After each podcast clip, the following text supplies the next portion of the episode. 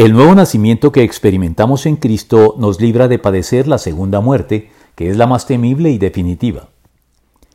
Los creyentes en Cristo obtenemos mediante la fe la promesa de la vida eterna, pero esta promesa no nos exime de experimentar la muerte física al término de nuestras vidas en este mundo como los demás seres humanos. Sin embargo, sí nos exime de experimentar la muerte segunda, descrita como la mayor y más definitiva e irreversible tragedia que puede experimentar un ser humano, como lo leemos en el Apocalipsis. La muerte y el infierno fueron arrojados al lago de fuego. Este lago de fuego es la muerte segunda.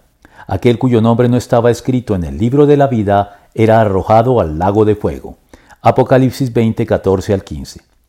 El lago de fuego hace referencia al lugar de condenación eterna al que serán arrojados todos quienes rechazaron a Cristo aludidos como aquellos cuyos nombres no estaban escritos en el libro de la vida. Y la misma muerte y el infierno serán arrojados allí para indicar en primer lugar que la muerte ya no tendrá parte en el reino de Dios establecido en la tierra, ni tendrá ya relación con los redimidos en Cristo que accedan a Él y a la vida eterna.